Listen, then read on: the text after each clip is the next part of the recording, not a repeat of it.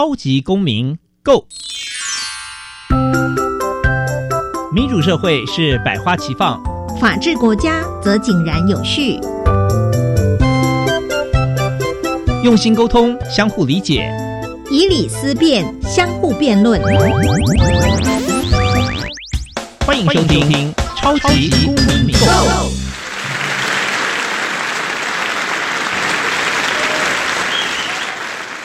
欢迎收听《超级公民购》，本节目由教育部委托，由国立教育广播电台与财团法人民间公民与法治教育基金会联合直播。我是节目主持人夏立明，大家好。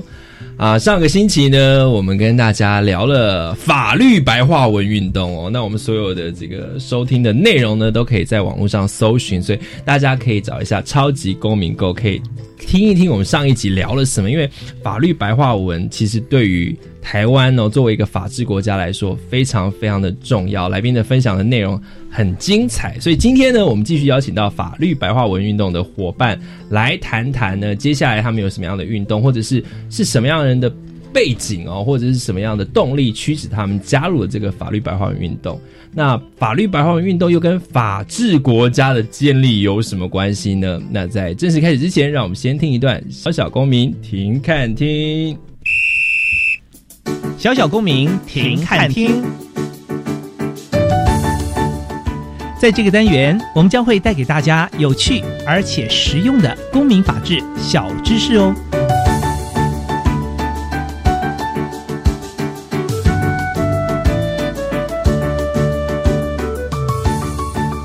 法治国是一个欧陆法系里面的法律思维概念，源于德国法学。核心的理念呢，是一个国家在行使政府的权利时，必须受到法律的约束。在英美的法系里呢，与法治国相对应的观念是法治 （rule of law）。法治呢，指的就是每个人都受到法律的约束，包括立法者、行政官员跟法官。在这个意义上呢，法治是与独裁还有人治是相对立的。而法治国里的公民共享以法律为基础的公民自由，而且可以使用法院。一个国家呢，必须首先是一个法治国，才能成为一个自由民主的国家。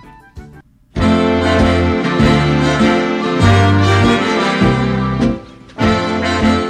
民咖啡馆，倒杯咖啡，跟我们一起在公民咖啡馆分享近期最具代表性的公民时事。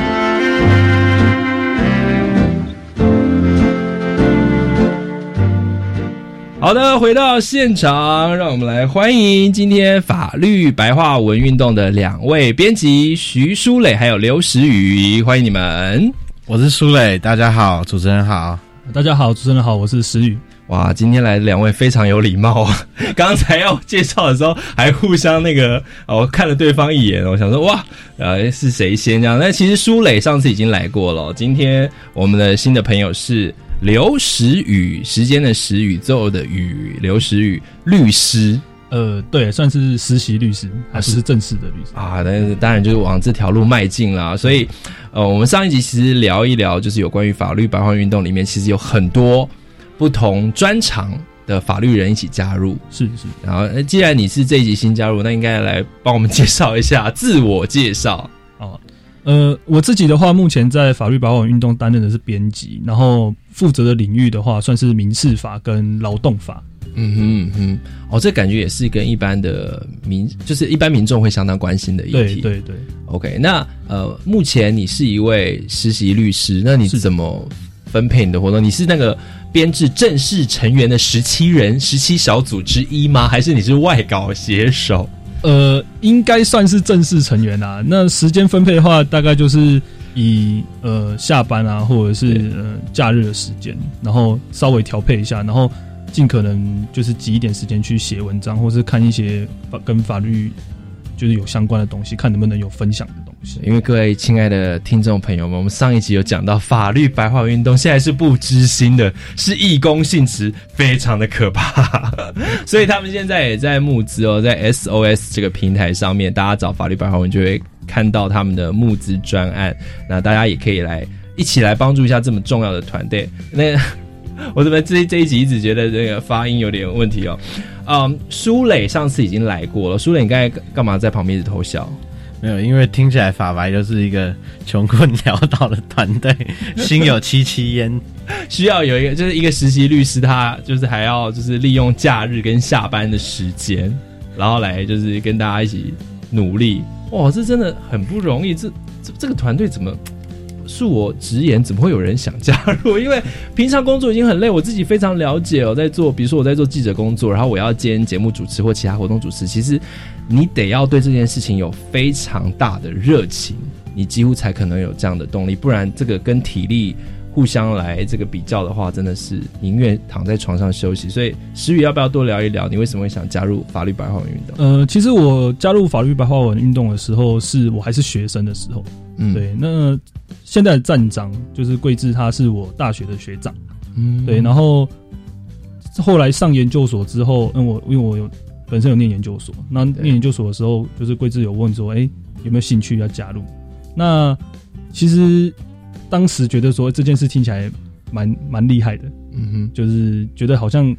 可以成就一番什么的感觉，然后也觉得这件事很重要，所以。当还是研究生的时候，就有有帮忙写文章啊，或者是呃协助做一些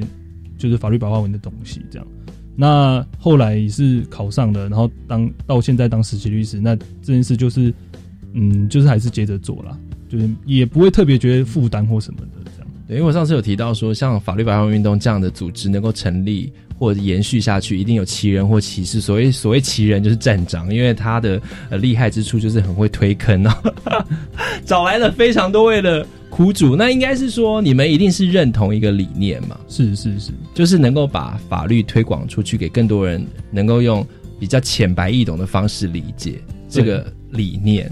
那尤其是你现在又在法律事务所，你会感觉到说，现在你在看到的法律案件，它。因为没有白话文运动，或者是说，还是它已经有在白话文的这个运动上面努力了，就是那个落差。因为你刚好在一个实际的呃，比如说会处处理到实际案件，那你同时又在这个运动里面，你有看到一个落差在吗？呃，其实最最直接感受到的就是跟当事人在讨论案情的时候，嗯哼，因为我们都会要为了理解当事人的问题嘛，我们会请他就是跟我们说明他的案情。对，可是其实当事人他通常会讲一个故事。可是那个故事，你你必须要把它转换成在法律上怎么使用，或者是我要跟当事人解释说法律是这样规定的，那这个规定符不符合你的故事，你的事实符不符合，或者是你可不可以请求到这个金额，或者是你会不会被惩罚或什么之类的？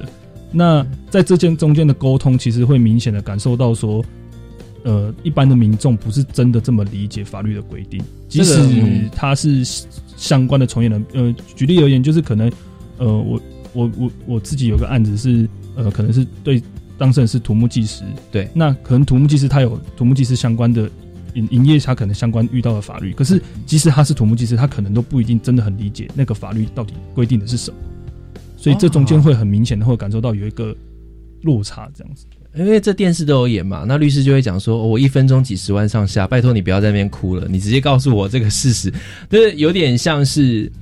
就也有有点像我们看到医病关系也是一样。我们发现医生跟病人也常常会有这种沟通的落差嘛。那法律白话运动就是要把这个落差补起来，某种程度这个目标跟理念也是这样子。我觉得在特别在业界的律师可能应该会更有这样的感受，就像你刚才提到的。对，那所以是什么样的热情？你你怎么就是因为站长，呃，他的一番话打动了你，你就决定将你毕生所学，是一段这么感人的故事吗？应该是这样讲，就是其实我跟站长，就是我跟桂枝还有其中一些伙伴，我们在认识的原因是因为，呃，我们当时念的大学，我们都是动物大学出身的。那在念动物大学的时候，我们有参加一个社团，叫做法治播种服务队。嗯，那这个社团其实它。顾名思义，它就是也是在推广法治教育。那我们那时候那个社团的做法是，呃，我们会在寒暑假的时候下乡到一些呃偏乡的国小，然后去办营队，就是大学生嘛，很喜欢办营队。然后那营队的内容就是 主要会呃用戏剧或者是故事的方式去呈现一些法律观念。那其实当时在做的时候，呃，我们后来有听说一个故事，让我们觉得很感人，就是我们。在很早以前的学长姐，呃，帮忙的，就是推广的一些小朋友中，后来有一位真的成为了法官，这是真人真事。哇所以，因为我们后来听说了这个故事之后，我们就觉得，哎、其实我们做的好像真的有那么一点功用。感觉可以拍成什么大爱或公式的戏剧，怎么对这么正面呐、我的天呐！就即使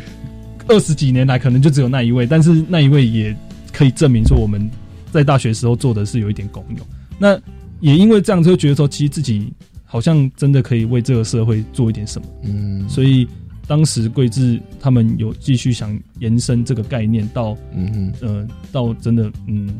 以成人啊，就是社会大众为对象的时候，嗯，我也是觉得说，哎、可以应该可以试试看这样子。超级正能量。那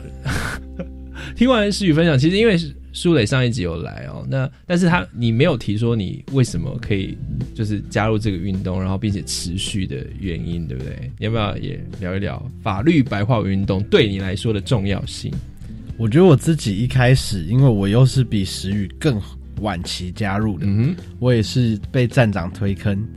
他到，我就说，对他呃，因为只有我跟他们是不同大学毕业的，然后我是在打一个辩论赛的时候，桂智来当我的教练，嗯然后结束以后他就问我有没有兴趣加入，然后刚好我觉得我那时候在大学的时候比较不务正业一点吧，就我一直在想说。呃，法律系毕业的学生有没有一些不太一样的事情可以，做？嗯嗯然后听完桂智，哎、就是我是先认识白话文运动，才认识站长，嗯然后才发现哦，原来就是这个蛮有趣的网站，嗯，这么新的一个脸书粉专是他在经营的。嗯，然后了解概念以后，我就觉得跟时雨有一点像，就是我好像可以，不管是文字编辑，或是用一些至少知道怎么玩脸书的一些功能，嗯能够把我所学的法律知识传递给其他人，我觉得蛮有趣的，也蛮有。那时候有一种就是哦，我觉得还是想要帮助一些觉得法律很困难的人的一个比较大的那种梦想，然后觉得这个应该是个起点，然后就觉得嗯可以试试看，然后就加入了这个团队。我觉得非常感动，因为你们的呃学长姐，或者是说现在业界的律师，应该都知道一般民众对于法律人的印象，就是说啊，法律人就是毕业了，然后当律师，然后律师很常常都是帮。一般民众不知道为什么，就是对于律师有一种负面观感，觉得好像常常帮坏人辩护，收了钱啊，或有一些官商勾结都会有一些律师参与。我不知道为什么、欸，是因为什么新闻媒体的关系嘛？所以你们学校应该颁个奖状给你们，就是你们在你们的专业所学哦，这个习得之后呢，还可以为这个社会做服务，而且持续保有这样的热忱，我觉得非常的不容易。而且某种程度，呃，就其实像石宇一定很清楚，你进了律师事务所，有时候你没办法。挑案是按挑人，或者是你接了，不管他什么样，你你就是要帮你的案主打胜诉。这是一般民众为什么对于律师可能有时候有一种负面观感的来源。这个是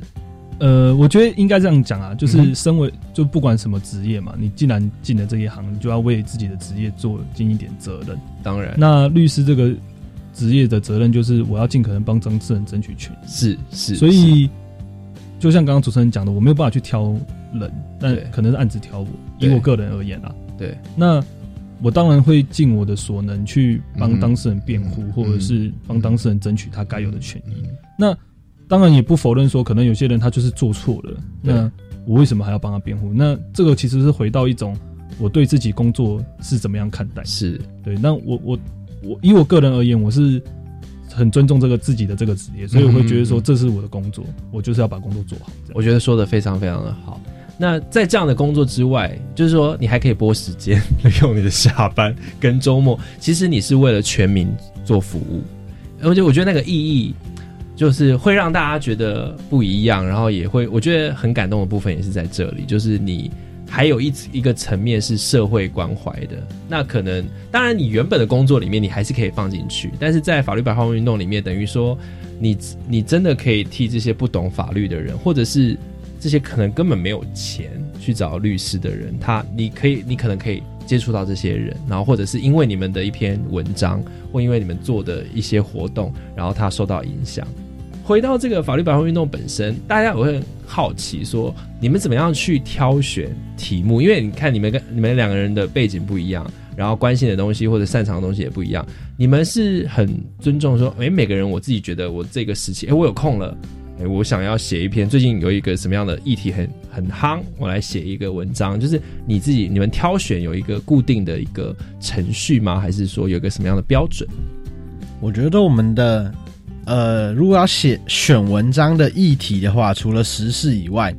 跟个人的除了专业背景，因为我们大部分都是念研究所，会有比较细的类科嗯，有关以外，还有兴趣。嗯像我自己对于我喜欢买东西、网拍，然后我喜欢看运动，所以我写的文章就会挑跟这些领域相关的法律。嗯，那流程的话，可能我选完一个议题，然后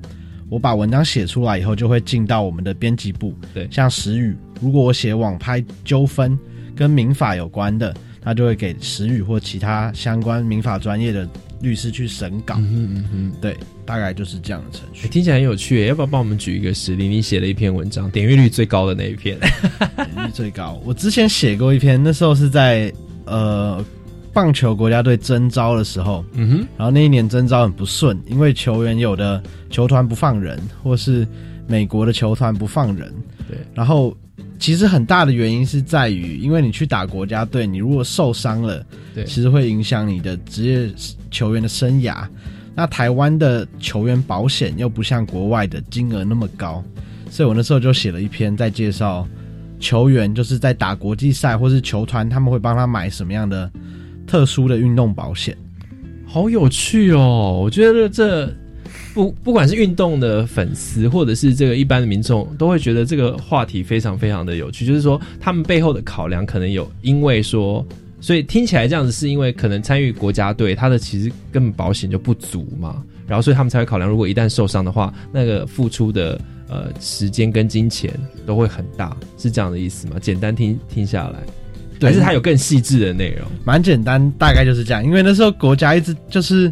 那阵子找不到人嘛，对，然后政府或是一些名嘴可能都会觉得，哦，那为国争光嘛，对，然后你们这些台湾培养出来的人才，为什么这样子替别的国家，就是用一种你看又又又这个情感勒索了？对对对，所以就是想告大家，告诉大家，就是荣耀这种东西不能当饭吃，所以还是要有一些该有的保障。嗯哼，然后那时候就基于一个球迷的愤怒，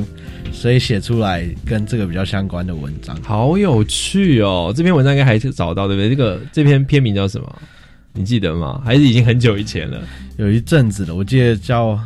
好像就是为国争光，不能当饭吃，什么什么什么的。嗯，反正 Google 你的名字徐书磊，然后再加上比如说棒球什么什么的征招，加上法律白话文，加法律白话文，当然 对。当然，哇，这个这个很有趣，很有趣，所以呃，这个是你写的其中一个案例，我也想听听石宇你写过的案例，你是曾经关心过什么样的事件？呃，我写过的算是比较多人关注的，其实是呃有一阵子就是租房子，那大家很常遇到二房东或二房客，哦，你的二是指不好的恶，还是第二呃、是很邪恶的恶？不好的哦对对恶房东，恶房东很邪恶房东跟恶房客该怎么办？？对这不用讲，就是张赎金啊。对 对，这其实其实当时的发想是因为呃是因为当张淑金这个人没有错，那他的那时候他的那你是要帮他厘清还是怎么样？呃哎、听起来你们都是要协助，我不知道他在这个案件里面的角色，你们会怎么样？呃，其实不是针对他这个案子啊，只是说以他这个案例当做一个呃起点，然后去延伸出来讨论说，呃，像我们可能我们我跟苏磊，我们都是在外求学的学生，我们都在外面租房子，是那我们可能遇到一些问题，对那就是借着这个案例把。可能房客或房东遇到的问题会讲出来厘清这样，嗯那这个很有趣的是，其实我一开始是只写二房东，就是我如果遇到二房东，我应该怎么办？对。然后写完之后呢，就有一些呃，可能是房东的叔叔伯伯阿姨们，就是在底下留言说我这样子是不公平的，就是不平衡报道。对对我只讲了二房东这样子，所以我就趁这个热潮，我就再写了一篇二房客，所以它其实是两篇，嗯哼就是上算是上下级吧。哎、对真的也有很多二房客啊，比如说呃，要搬走之前留了一大堆垃圾啊，或者东西都弄坏，甚至还有这种占屋不走的，嗯这种我都听过好多。所以其实认真嗯找也会发现说，其实二房客案例也蛮多的，对哦，所以就趁这个热潮写了两篇文章这样子。很有趣。所以你主要就是把他们就是等于说遇到二房东的时候，可能会要有的法律知识，或遇到二房客的时候要有的法律知识写在里面，这样。呃，其实应该是我把这个时间往前提了。嗯哼，其实我我开始写的时候是从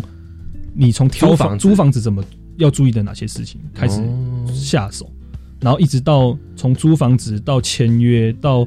签约完之后，可能发生的一些问题该怎么处理，就是可能我用讲的不太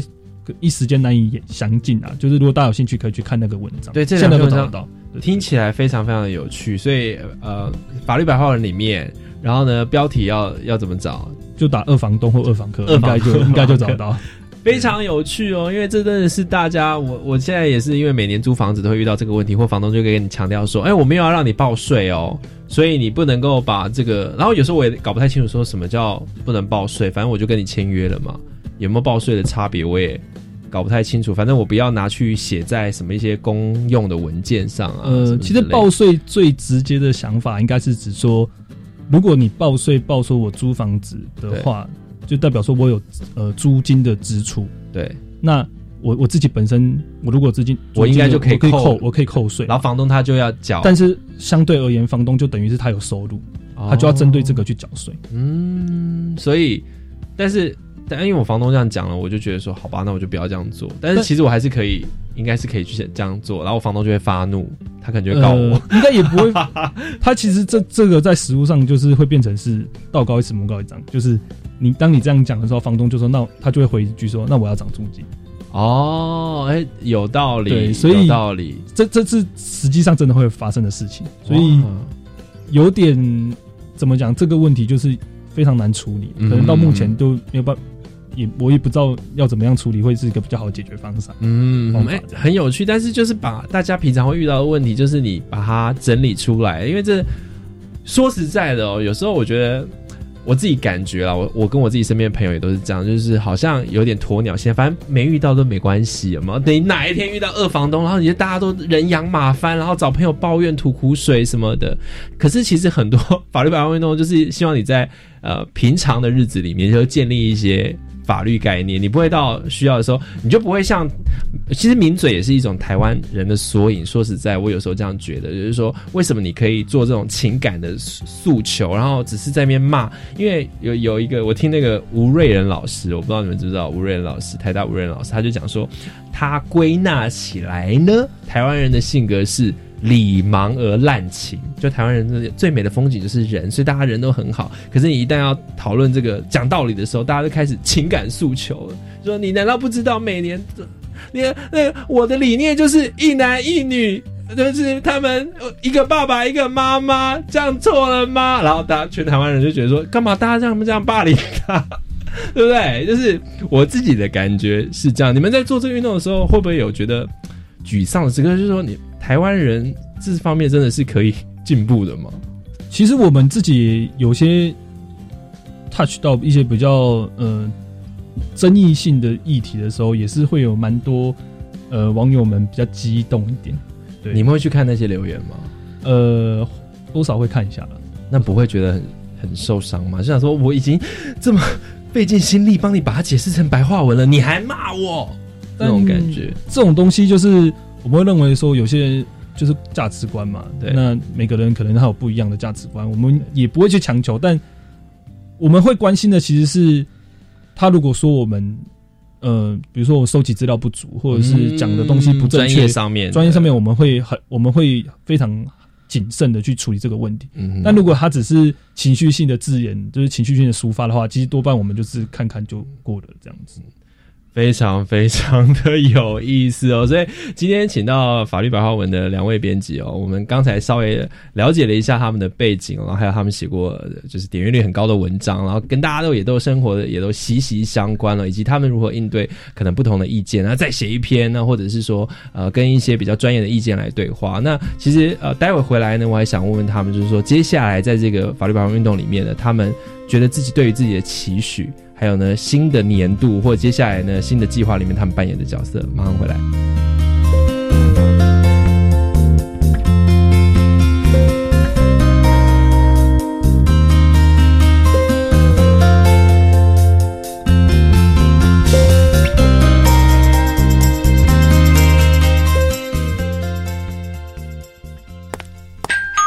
哎，你好你好。我想查询今年我在图书馆的借阅记录。抱歉哦，我们图书馆不提供这项服务。哎，可是个人资料保护法规定，各自当事人拥有查询、阅览或请求制作副本的权利耶。阻止各自本人合法查询资料，有违个人资料保护法，会有行政处罚和民事赔偿责任哦。哦，各自本人有权利，任意拒绝不可行。以上广告由法务部提供。姐，婆婆帮你带小孩比较轻松吧？嗯，不见得。最近啊，我常常跟婆婆意见不合，不知道怎么办。听说婆媳问题可以打家庭教育咨询专线，那里有专业的志工可以帮忙想办法。哦，那我来问看看。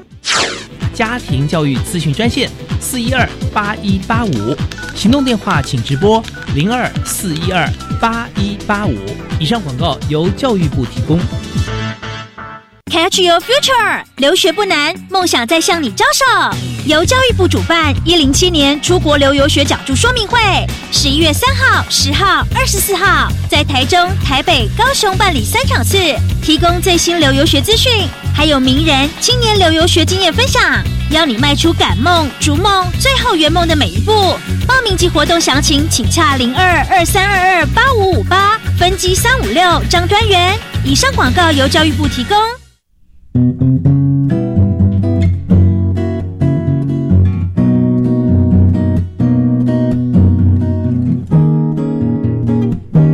我是苏命苏米恩，你现在收听的是教育电台。Open your mind，就爱教育电台。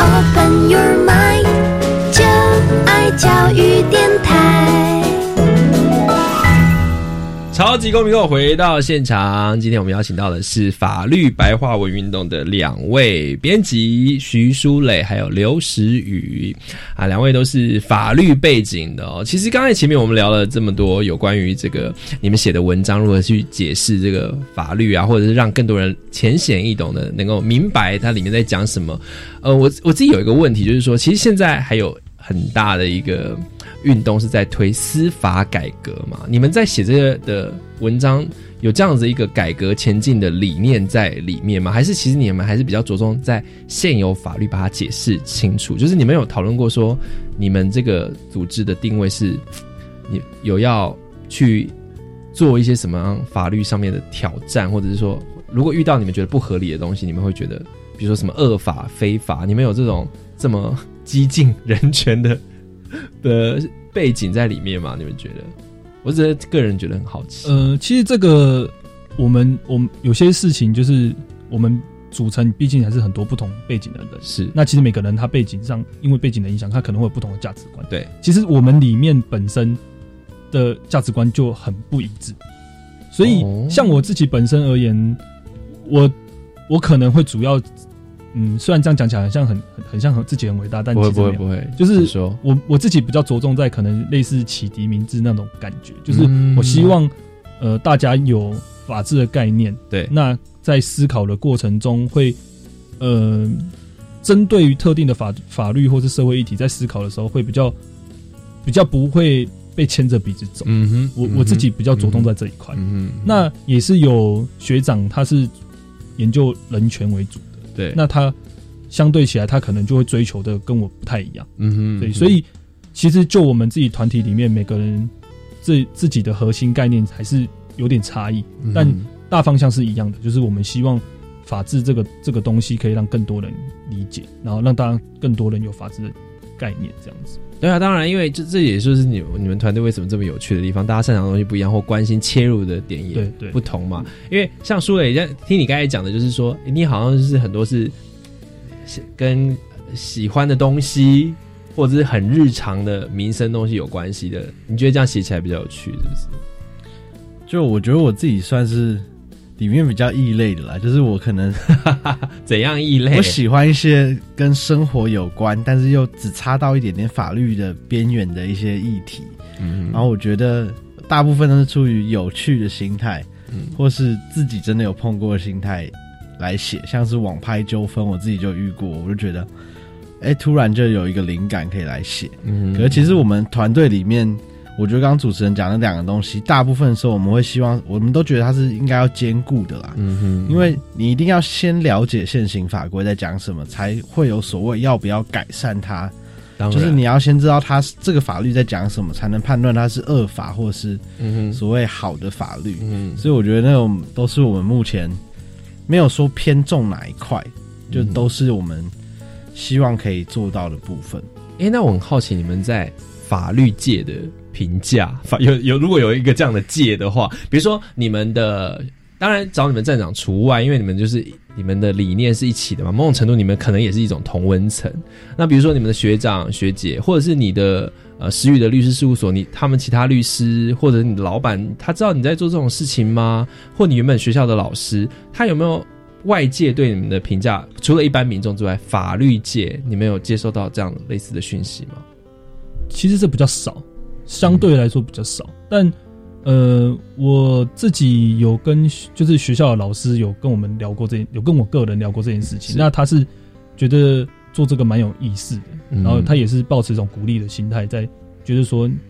是一个好的好的东西，可以继续支持下去。嗯那至于同就是可能是像同才之间，因为我同学们大家都是念法律系的，对，大家会觉得，哎、你在做这个蛮酷的，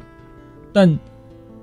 其实我不太知道他们评价到底是应该是大部分应该算是评价是好的啦。嗯那有些像有些学弟或是学长，可能我们针对一些特定的议题，不是我们里面有的人研究的领域，可能会说，哎、我知道你是研究这方面的，要不要赞助我们一下？就是帮我们写一篇文章之类的，我们也就去外面拉稿这样子。大家也会，他们也会愿意，就是其实大家身为法律人，我想多少都会有一种希望这个法治社会变得更好的一个形态。嗯哼所以绝对不是只有我们在做这件事情而已，嗯是可能只是因为我们刚好聚在一起，我们看起来比较比较大。比较多人一点，嗯但其实很多人他们都有这样的想法，所以我们在对外的时候也会像一些呃，像像我们自己目前可能会遇到一些比较难的特定的领域，对，可能不是我们研究的，那我们就会向他们邀稿，他们也都会很热情的提供给我们这样子。嗯，那个舒磊，你听到的或者是感觉到的也是这样吗？呃这么的正面，有一些比较负面的啦，就是啊，我就是要听负面的，尤其长辈或是特别是法律圈的人，对，呃，我们之前在 PTT 有一篇很红的贴文，就有人贴文问卦，就问说法律白话文运动是不是一群考不上律师、司法官的卤蛇搞在搞的？Oh my god！我就觉得我自己可以理解，因为我可能是团队里面少数还没有考上律师的，然后就会有身边有些老师就觉得，哎、你做这个很有趣啊，可是养得活自己吗？那种疑虑出来，或是你要不要先考上以后再做这些事情？因为我觉得法律圈对于尤其这种，你说法律圈出来搞粉砖，或是出来哦办一个实体见面会出书，对一些比较传统路线的法律专业人才来讲，他们不太能理解，嗯说这样真的踏实吗？或者这样真的嗯好吗？嗯所以还是会有一些，我觉得批评大家对我们不管是客套还是什么，还算友善，但是质疑的声音都还是会有啦。嗯就是你们做这件事情，呃，你们要做到什么程度，或是你们的目标是什么，就常常会有一些前辈或是什么都会在质疑这一部分。嗯，这其实也是我们之前花一集来聊那种法律人的包袱，因为可能因为台湾的这个科举制度的遗毒深入在每一个层面，那其中法律系绝对是在其中之一，因为啊、大家对于考上法律系的同学的想象，以及未来的进路，以及呢，就大家。可是有时候，当然很接地气的来讲，又不能不去理解说，在这个社会里面，它其实就是有这样的观感存在，什么三师、律师、法呃，差点讲法师、律师、医师、会计师，对不对？大家好像是说哇，那种说哇怎么样，可以拿出来吹捧哦，如何如何？但是呃，我觉得。我觉得太可惜了啦！任何的一个领域或法律专业的人，他是不是一定要考到律师执照做律师，还是说他可以发挥他的所学，然后在一个运动里面，呃，自信而骄傲的工作者？这是一个这我们刚才讲那么多什么民主、自由、法治国家，这应该是一个很基本的东西。那怎么会我们活在这个所谓的自由、民主、法治国家，我们还得要担心这种说啊，我好像做这个被人家觉得，或者是甚至这样的问卦出现的非常的恶意。但是你说八卦版是不是？好，八卦版这是什么版呢？就是是如果是法律版，我就觉得要严重谴责；但如果八卦版就算了，OK，因为八卦版本来就是一个娱乐版，好不好？我我有看过那一篇啊，但我其实也忘了它是哪一个版，真的哦、但是其实我们自己里面的人你都是看的，也就是笑笑的，因为我们自己觉得蛮有趣的。对，就是当初因为我没在玩 PTT，然后我是收到截图就心有戚戚，就觉得嗯，可能某一个程度真的蛮鲁的，但是觉得蛮好玩的。但是我们不会觉得说没考上或是怎么样，就是其实苏磊是客气啊，我们不会真的觉得鲁或什么之类的，因为每个人就像一我们一直强调，就是每个人在里面都有不同的角色和不同的专业。嗯嗯，像苏磊擅长的，我就一定不擅长。嗯我我不会因为我可能比苏磊早一步考上律师，嗯我就懂他懂的所有东西，这嗯这是不可能的。嗯嗯，所以我我我们彼此之间还是很尊重彼此的领域。当然，所以我们看那一次，我们就觉得说，啊，这个就是不懂，就是他们不懂，所以他们会这样讲。那我们也是就是觉得说，哎，蛮有趣。我们最大的反应是，妈，我上八卦版，我记得大概是这样子。对了，因为成就解锁，因为就媒体成就就就媒体来说，那个所谓 bad bad publicity still publicity，对不对？你这种好像某种程度好像是来骂的，就哎、累积很多人讨论，它也是一种名气，有吗？那大家也许觉得，哎、那我来看他们到底在做什么？有时候就是在这个现在这个社会一个很有趣的一个现象，但是呃，不论外面的怎怎么样，但是大家对于你们的，就是说。除了专业之外的评价，我看你们其实都不是很在乎。但你们最在乎的是说，哎、如果你找错资讯了，法条解释有误，这个对你们来讲，可能就会是一个很大的需要去做努力的，或者是会觉得，呃，怎么讲，就是这个是你们比较在意的事情。对，因为呃，毕竟我们还是希望传达一个正确的法律观念。当然，那如果针对这个法律观念，我们解释有问题的话，其实、呃，对对我们自己而言，或是对呃我们的就是粉丝或者是一些读者而言，我们觉得都是一种不负责任，或是甚至说可能会误导他们。那这样的话，对我们而言，对我们来说就是很严重的一件事，因为我们我们的目的就是要传达正确的法律观念，所以当法律观念有误的时候，我们会觉得这是一个天要塌下来的情况，这样子。哎、所以你们根本你们的预算根本就应该来自法务部啊，不是吗？你们你因为你们在不好说，你们在做的工作不就是他们应该做的工作吗？就是行政机关应该有一个很重要的职责，是让民众知道说他所呃辖属的这些机关，然后他会接触到的民众会需求是什么。那如果法律白话文是一个，就像你们讲的，你们大家有那么多的需求，那不知道有时候我觉得回到。很就是回到这个民主法治的国家，我们还是要看那个源头是谁嘛。那为什么大家会不了解？那因为这我们的法务部做的还不够多啊。虽然他们都有在做什么，我不知道哎、就是好像做一些很表面的东西，什么人权大步走，啊就贴一些东西在他们的网站。我是不知道你们自己法律人在看，是不是会觉得政府，尤其是我们的这跟法律有关系的机构，应该也需要多一点资源在这上面，还是有？我也我也搞不清楚。嗯其实这部分算是目前有渐渐看到比较多在做。哦，真的啊、像呃，我自己知道，就是前一阵子最近司法院他有推一个赖的一个群组，嗯。有官方网站，那他可能会不定期的，就是几乎可以说是每天吧，他就会发一些法律的小知识、小常识，然后用漫画的方式介绍给大家。嗯然后或者是他司法院前一阵子在推呃 ADR，就是呃所谓的 ADR 就是诉讼外纷争解决机制，像是嗯。调解、和解或仲裁等等的。嗯。呃，除了就是一样是可以解决问题，但不一定要上法院的其他方式。那司法院对这些也是做了蛮大的、蛮大力的在推吧。至少我在捷运上我看到他们广告，哦，我就觉得其实还是有啦，还是有，但只是说现在到底做的够不够多，或者是嗯呃还是不是还欠缺什么？那当然是嗯还不足，但是已经有在开始。对，但是他们应该要找你们合作。我们今年其实有机会，就是在司改国事会议的时候，他们有一部分都在做，真的是判决白话文或是法律白话文这一块。然后其实不止我们，还有很多个呃新的律师创的粉砖，或者几个在做也是法律类似普及的粉砖，都有被邀去参与会议。所以我们觉得是好的迹象啊，让我们更乐于有更多的合作，可以跟政府一起努力。我们觉得是蛮好的一个方向。当然啦、因为这 这么就是就像我我我反而常我觉得这是其实政府应该要做，只是我们常民间我台湾的那个民间公民社会团体真的是生命力很强哦，即便我们在 不被国际社会承认的情况底下，大家还是发展出了那个自己的样貌。我觉得这个这个是一个这个台湾社会之所以一直这么有活力的原因。然后你看，就是如果像刚才石宇讲，从一个 东吴大学的学生营队，然后可以发展出这样的一个运动，真的是说说实在，这样子回想起来，我觉得会觉得还蛮蛮蛮厉害，蛮感动。你自己你自己会不会这样觉得？有时候回首，因为你大可以不必管这些啊，你就去当你的律师，但是居然还有一群人愿意这样努力，我觉得不可思议耶。其实我我自己，呃，回想起来会觉得说，哎、好像真的做了一点什么。但我真正觉得很厉害的，其实是有一些在国外就是念书的学长。怎么说？就是我们有两个学长，目前在分别在英国跟美国念书。嗯哼，然后他们其实是我们开，就我们我们通常开会是线上会议，然后线上会议的时候，他们都那种调时差啊什么，嗯有跟要配合我们的时间。然后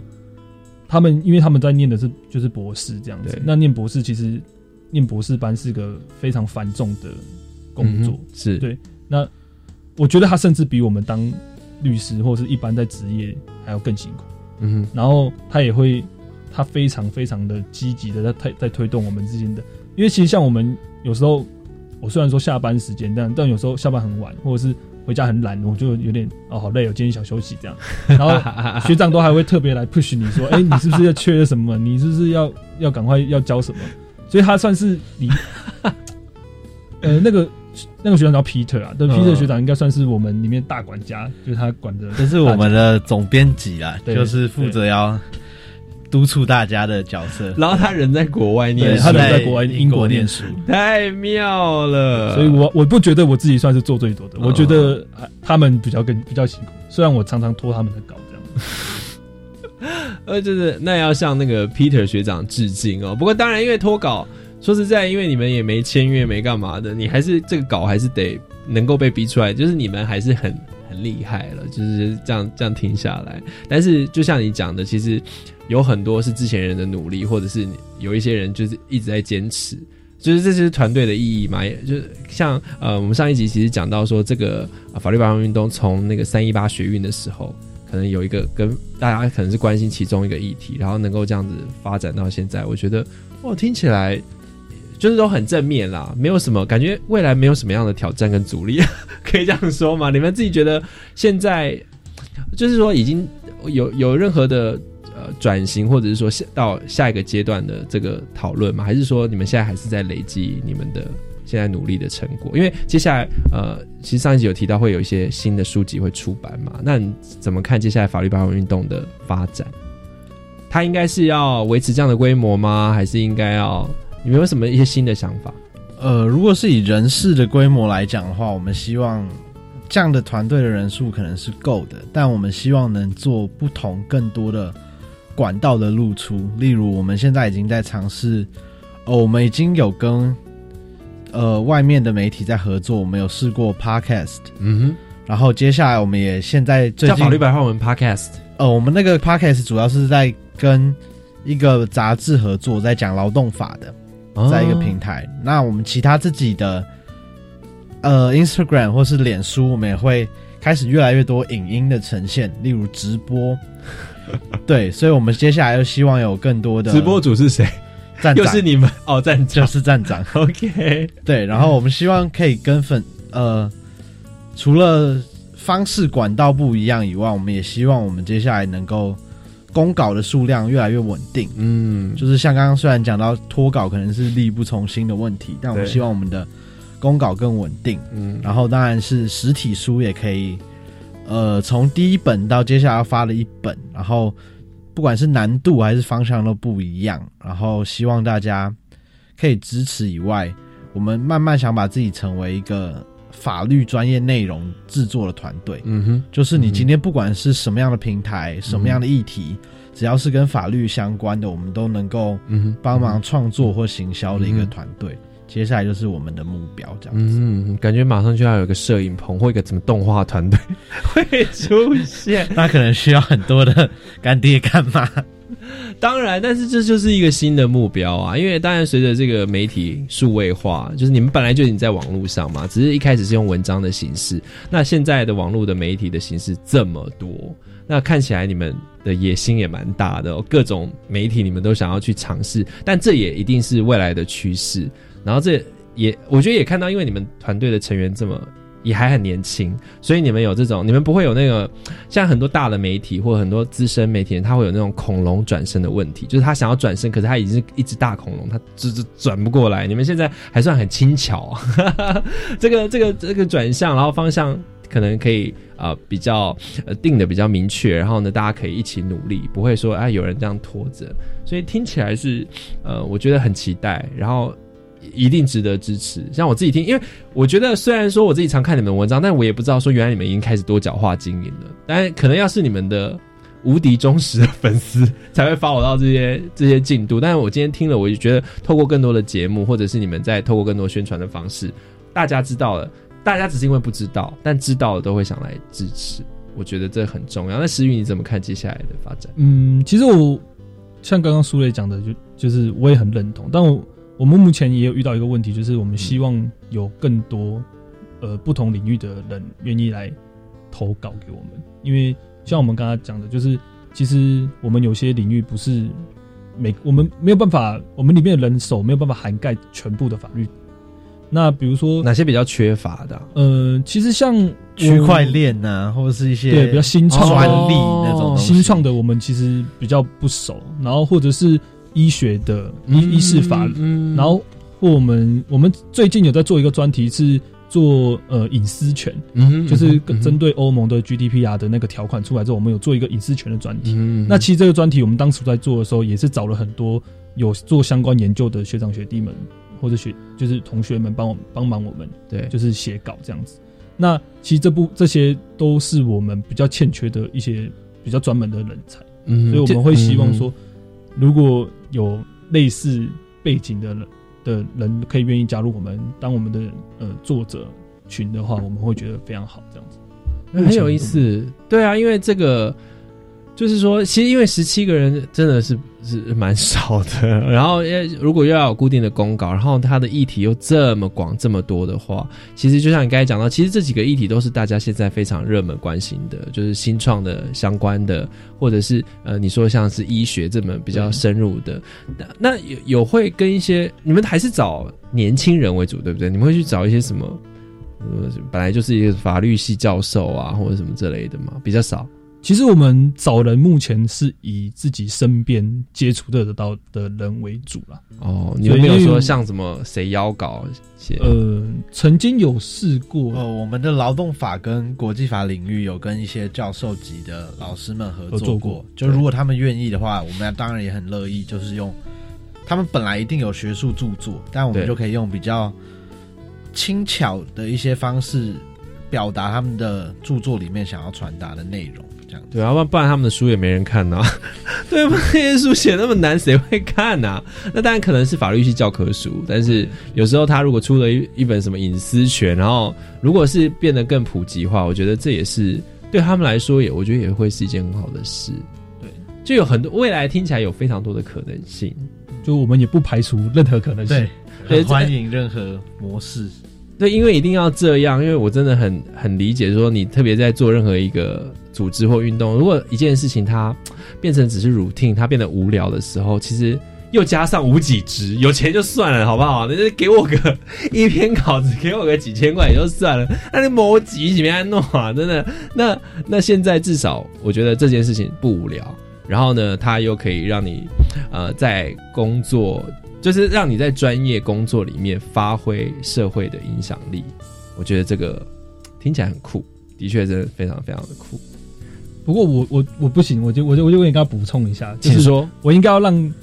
作者们有点细腻，就是其实如果是一般的作者的话，他们投稿给我们，我们会给相对应的稿费。哦，还是有稿费对对对了。无极值只是我们行政人员无极值，就那十七个人，那十七个人无给无给值值。对，但但因为写稿，毕竟我们还是尊重智慧财产权，是对我觉得那是他的努力，他的付出，所以我们还是会给相对应的报酬。哦，好，那这个这个声明很重要，对对对，不然不然大家都不投，我们也会？干嘛这样？搞不好你这样讲，人家就想说，哎，给就好，我帮你们写，不用稿费，对不对？哎，我我我们有我们有同学写的，然后不收稿费的，嗯，也有就是这样就是热心赞助，热心赞助。哇，真的是这个需要很多人一起来努力。所以讲了这么多、哦，如果你也认同法律白话文运动，他们在 SOS 上面有募资的计划，那接下来呢有新书出版，包括在呃十月跟十一月哦都会有不同的合作。十一月啦，就是刚刚你直接讲啦，不用 讲悄悄话。十月会有一个电子书，然后一月应该元旦会出版一本我们第二本的纸本书。好，所以就请大家多多支持。那当然，我觉得很多支持先先从关注开始哦，加你们的脸书粉丝页、IG 粉丝页，然后呢听你们的 Podcast，然后还有还有什么其他的平台嗯，目前就？YouTube 有吗？YouTube 没有，目前没有。那你们刚才讲的直播在哪里？就是我们是用 IG 的直播，我是用 IG 的直播。好好好，非常有趣，因为我我也不知道法律白话文有 IG 这么的夯，这么的潮。好好好，那今天非常非常感谢两位，感谢石宇，感谢舒磊。来到节目上聊了这么多，请大家一定要务必要一起支持法律白话文运动，让这个运动呢，让这个组织可以长长久久，然后让台湾的这个法律，呃，大家民众在接触的时候不会觉得好像很害怕，就是感觉是我们日常生活的朋友，好不好？那感谢两位来到节目现场，谢谢大家，谢谢谢谢主持人，超级公民哥，我们下次见喽，大家拜拜。你从容的来，你从容的走，我的心没有安留下来的理由。